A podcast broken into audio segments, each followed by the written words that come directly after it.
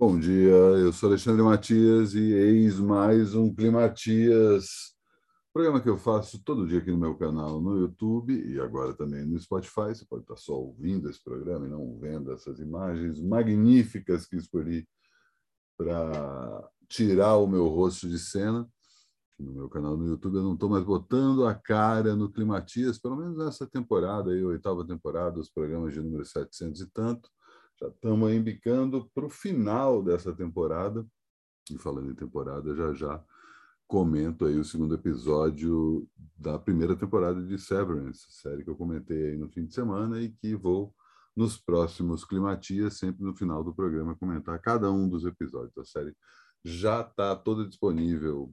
A primeira temporada são nove episódios no, na Apple Plus e recomendo pacas a série e também acompanhá-la com os meus comentários do lado de cá.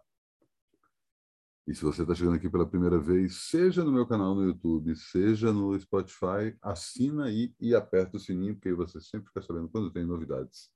Num lado ou do outro, no Spotify, além do Climatias, tem alguns programas do meu canal no YouTube que eu estou começando a colocar no Spotify, não vou colocar todos, ainda estou experimentando isso. E, claro, o Vida Fodona, meu podcast de música, está retomando aí aos poucos a periodicidade semanal, enquanto no meu canal no YouTube, além do Climatias, tem vários outros programas. Já já comento o programa que estreiei nessa terça-feira.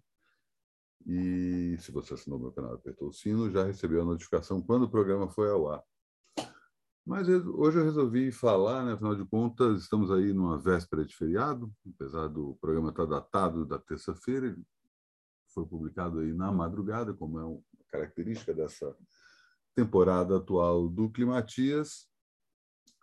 E você que está ouvindo, já está ouvindo aí na quarta-feira, seja na madrugada, seja já com o dia claro, às vésperas de um feriado, feriado de Tiradentes, também feriado da inauguração da minha terra natal, e também aniversário da morte do Tancredo Neves, dia 21 de abril, mistura essa sincronia aí de grandes movimentos políticos relacionados a Minas Gerais, né? não custa lembrar, né? Tiradentes de um lado, Juscelino transferindo a capital do Rio de Janeiro para Brasília, e depois Tancredo Neves não conseguindo assumir a presidência da República em momentos diferentes da história brasileira que se reúnem nesse 21 de abril, que também marca aí a coisa, talvez a coisa mais inusitada, pelo menos no que diz respeito a comemorações cívicas e também de cunho religioso, afinal de contas, não custa fazer mais uma referência aqui ao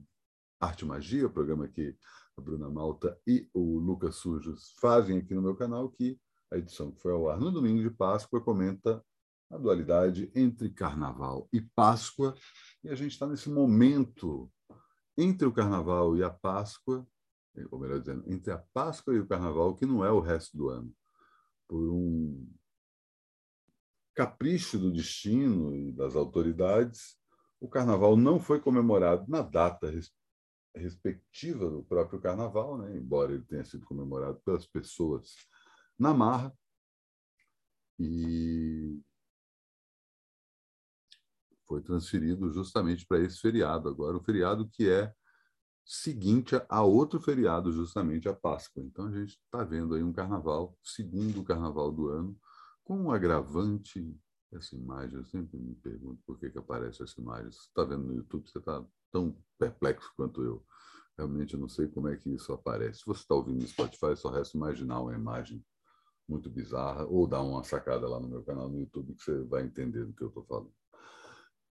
Mas o fato é que estamos no ano com dois carnavais. Em 2021 não tivemos nenhum carnaval, 2020 foi considerado aquele último grande carnaval. Agora a gente está tendo essa experiência inédita de dois carnavais no mesmo ano. E isso tem uma conotação estranha, né? porque o primeiro carnaval tinha a ver com aquele momento ali, estava todo mundo aos poucos encarando a normalidade, as máscaras ainda eram uma, uma obrigatoriedade legal, as pessoas não, pod não poderiam sair primeiro na rua e depois frequentar lugares fechados sem máscara. ainda é exigido o comprovante de vacinação, mas isso está ficando cada vez mais no passado, embora o carnaval tenha sido esse ponto de virada. Eu comentei aqui na época, né? fiz três bailes de carnaval, né? quem sou eu para comentar alguma coisa, mas o fato é que, na, naquele momento especificamente, as pessoas entenderam que era necessário voltar para alguma normalidade, e as pessoas em diferentes níveis, aí, tanto instituições, quanto pessoas físicas, quanto é, coletivos, agrupamentos, empresas e, e, condomínios, enfim, todo mundo começou a entender que, tipo, tudo bem, tem muita gente morrendo ainda, bem menos do que a gente assistiu nos anos anteriores, mas as pessoas ainda estão morrendo de coronavírus. Né? Em algumas cidades do Brasil tem tido algum um aumento aí de, de mortalidade aí nos últimos dias. Está longe da gente se ver livre desse maldito coronavírus, mas a gente aos poucos está tendo que encarar a normalidade. E à medida em que passamos o carnaval, e aí já passou um bom tempo, né? passamos toda a quaresma e mais uma semana, Estamos aí à véspera de mais um carnaval. Eu tenho certeza que muita gente vai pular o carnaval, vai tirar o atraso do carnaval que não teve, aí falando especificamente da galera das escolas de samba, né, que justamente o motivo dessa do adiamento dos, dos carnavais foi, foi, justamente isso, e inevitavelmente a gente vai ver bloco na rua, a gente já está aí vendo festas anunciadas para comemorar as festas aconteceriam independente de estar marcando o carnaval, né? Como eu já comentei aqui várias vezes, as pessoas estão passando aí por um momento de é, gula social, né? De voltar a ter interação social é, muito intensamente, muita aglomeração e matar a saudade de estar todo mundo junto. A gente já teve aí além desse carnaval que apareceu na marra e esse novo carnaval aí um pouco mais programado, a gente já teve o Lula Palusa, por exemplo, né, que reuniu muita gente, tem outros festivais que estão acontecendo no mundo todo. E é isso, o coronavírus está entre nós, estamos vacinados, a vida segue e é importante a gente estar tá entendendo isso. Mas o fato é que eu tenho uma sensação de que esse segundo carnaval não vai ser tão intenso quanto o primeiro, embora mais aberto, mais aceito e mais legal, é, no sentido jurídico do termo, né? não legal no sentido de ser divertido. Mas o fato é, estou falando isso em comparação com o carnaval anterior. Eu acho que a pulsão de sair de casa é, já está saciada pela maioria das pessoas. É claro que muita gente vai pular carnaval aí esses dias, mas a gente não vai ter essa sensação de carnaval que foi justamente o que motivou muita gente a sair na rua no carnaval em si. A gente vai ver isso aí, o reflexo disso nos próximos anos. Com certeza a gente vai falar bastante disso. Acho que tem um momento aí que, do mesmo jeito que a gente está completamente faminto e desesperado para matar essa fome de convívio social, é, é inevitável que chegue uma hora que também bata uma espécie de uma ressaca disso, que as pessoas comecem a voltar mais para casa. Vamos torcer para que isso não aconteça por conta de uma nova onda de coronavírus, uma nova variante, uma possibilidade de um novo lockdown. E aí, na, situação que a gente está hoje, é muito pouco provável que a gente consiga reverter o quadro, a não ser que as pessoas voltem a morrer numa quantidade considerável. Vamos torcer para que isso não aconteça. Custa aqui bater na madeira. E se isso não acontecer, a tendência é que o coronavírus aos poucos vá sendo é, deixado em segundo plano por, por, uma questão natural, né? a vacina fazendo efeito. É, se você quer saber o que vocês acham sobre isso, então deixe seu comentário sobre o que, qual que é, você vai pular carnaval dessa vez, você pulou da outra vez, tem uma expectativa em relação ao carnaval, o que, que você está achando desse momento de volta da interação social e aparentemente de uma forma até irresponsável por boa parte das pessoas, mas estamos aí, né? Vendo o que vai acontecer, como estivemos aí em todos os momentos e sobrevivemos e esperamos continuarmos vivos, não só por conta do coronavírus, né? Motivos para a gente morrer é o que não falta. Né? Mas é isso.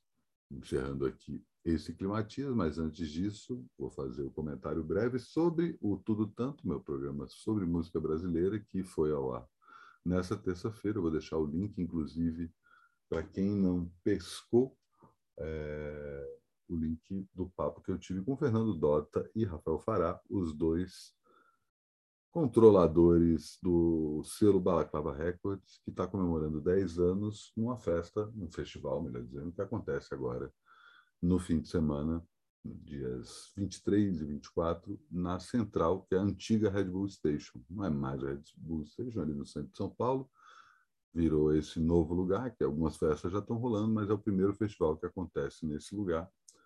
É... Devo estar lá, estou querendo dar esse pulo no... para conferir. Aí tem muita banda legal, cara. Tem, de Loop, a Terra nunca me pareceu tão distante, tem o Apeles com a Ima, tem que mais, cara? Muita coisa boa. Tem a Larissa Conforto, né? o projeto dela, a IE, tem a Jadsa com o projeto dela chamado Taxidermia, que eu não vi ainda, mas todo mundo fala que é incrível. Inclusive vai ter aí a Jadsa sexta e sábado no Sesc Piranga. Fiquem ligados aí que enfim, vale a pena sacar isso. Estou puxando aqui, ó, tem Loop de Loop com a Larissa Conforto, tem o Mundos lá de BH, Gordura Trans, é, a Gabi Ferreira com o Tuyo, tem Odradec, isso tudo no sábado. No domingo, peraí, deixa eu ver certinho, tá aqui. Vai ter Brunx, Valfredo em busca de simbiose com a banda Pluma, banda psicodélica daqui de São Paulo, nova, boa para ficar de olho a Pérez com a Ima, já comentei, tem o Roger, Terra Plana, que é uma banda lá de Curitiba, o Gabriel Ventura, do Ventre, né, que acabou de lançar seu disco solo. Enfim, muita coisa legal. Tem o Terno Rei também, a Saskia. É considerável aí esse festival que acontece nesse sábado e domingo. É, vou deixar o link aí, tanto para a entrevista com o, os dois capos do Balaclava, quanto também o link para quem quiser saber, comprar ingresso, né? E mais informações sobre o evento também, tudo lá. E agora eu vou falar sobre o segundo episódio da série Severance. Se você não assistiu, pode desligar. Se você assistiu é, ou não assistiu e quer continuar por sua conta e risco, esse episódio não é propriamente um episódio com grandes revelações, embora tenha algumas, né? Mas é muito mais uma coisa da gente voltar a entender esse universo, né? A gente foi apresentado no primeiro episódio aos dois personagens que acabam guiando a história, que é o Mark e a, a. Os, a Helly é uma espécie uma, da personagem guia para o espectador, né? uma vez que ela não sabe nada sobre aquele universo, enquanto o Mark é um cara que aos poucos vai se ligando qual que é o contexto daquilo. Né? Para quem está pegando o bonde andando, Severance cria esse universo em que uma empresa inventa uma forma, um chip que é implantado no cérebro, que faz com que você não lembre da sua vida no trabalho quando está fora do trabalho e não lembre da sua vida fora do trabalho quando você está trabalhando. Divide a sua personalidade em duas pessoas, sendo que a pessoa que entra no trabalho zera completamente qualquer lembrança de quem ela é fora do trabalho, enquanto a pessoa que está fora do trabalho não tem a menor ideia do que, é feito dentro do trabalho. E aí a gente é, vê durante esse episódio a Helly cada vez mais intrigada com aquele lugar e completamente insatisfeita. Né? Ela sofre na pele aí, a, ela acha que vai conseguir sair e levar um recado para a versão dela do lado de fora, né? pedindo para sair de lá, mas descobre que um detector de texto consegue barrar a saída dela é, ao mesmo tempo em que ela começa a entender, embora não saiba direito o que, mas o, o que eles fazem naquele cubículo ali do, da sala de refinamento de macrodados. Os quatro funcionários ficam olhando para um computador retrô ali, para uma série de números que falaram para ela que na hora que ela sentir medo dos números, ela vai saber o que é e vai guardar aqueles números numa caixinha que tem dentro daquele computador. E ela passa por isso e tem medo dos números. Né? Ao mesmo tempo, o Mark vai, né, a gente viu no, no, final do primeiro episódio, ele encontra com o Pete, que é um funcionário da empresa que tinha simplesmente desaparecido, e aos poucos ele vai descobrindo que não só o que acontece dentro da Lumen, da Lumen que é essa empresa misteriosa, é nocivo, não é uma coisa legal. Aparentemente, podia ser uma boa você simplesmente desligar do que você está fazendo, não ter preocupações com o trabalho, simplesmente ir para o trabalho, ponto final. Mas é, ele reverte esse processo, que era considerado irreversível. A possibilidade de você ter esse chip implementado na sua cabeça nunca tinha sido revertida. E o pitch consegue encontrar com o Mark fora e explicar para ele que, ó, você não me conhece, mas éramos bons amigos dentro dessa empresa e não é uma empresa legal. Eu consegui sair e dar um jeito de sair também. Ao mesmo tempo, o episódio apresenta a gente para o Irving, que é o personagem vivido pelo John Turturro, que parece ser o funcionário mais velho da empresa, ele certamente é o funcionário mais velho ali entre os quatro que habitam esse departamento de macrodados, e ao mesmo tempo é, ele é, tem uma espécie de um trauma ali, tem alguma coisa que ele começa a ver uma gosma preta saindo de tudo quanto é lado, e aquilo é claramente uma alucinação, que ele não sabe direito como lidar com aquilo, como falar com as pessoas sobre aquilo que ele está vendo e ele passa por uma sessão de o tratamento de bondade, que é quando ele é recepcionado pela Miss Casey, uma personagem nova que é apresentada nesse episódio, e ela leva ele para uma sala para ele ouvir falar quem ele é fora da empresa, quem é o Auri, né, como eles chamam seu personagem de fora, ao contrário do Ini, que é o cara de dentro. E cada reação que o cara esboça ao descobrir que o personagem, o, o eu dele de fora da empresa, agrada a, a expectativa que ele tem daquilo, é, a senhorita Cage vai tirando pontos e dizendo que ele não pode esboçar nenhuma reação enquanto ele está ouvindo quem ele é do lado de fora. Aos poucos a gente vai entendendo também que o, clima corporativo dessa empresa tem um quê de seita, né? Cada vez mais a gente vai entendendo isso e a forma como os funcionários acabam seguindo isso ao pé da letra, especificamente o Irving e o Mark. Né? A gente vai ficar sabendo depois mais coisas sobre o Dylan, mas por enquanto é isso. E esses dois primeiros episódios eles dão meio que o um mapa Inclusive tem um mapa literal, porque o próprio Pitt estava tentando fazer um mapa ali do andar em que eles trabalham, mas do, da expectativa que a gente pode ter em relação à série. Depois a gente vai se aprofundar cada vez mais nisso, mas isso é papo para os próximos episódios. E assim despeço de mais um Climatias. Até amanhã.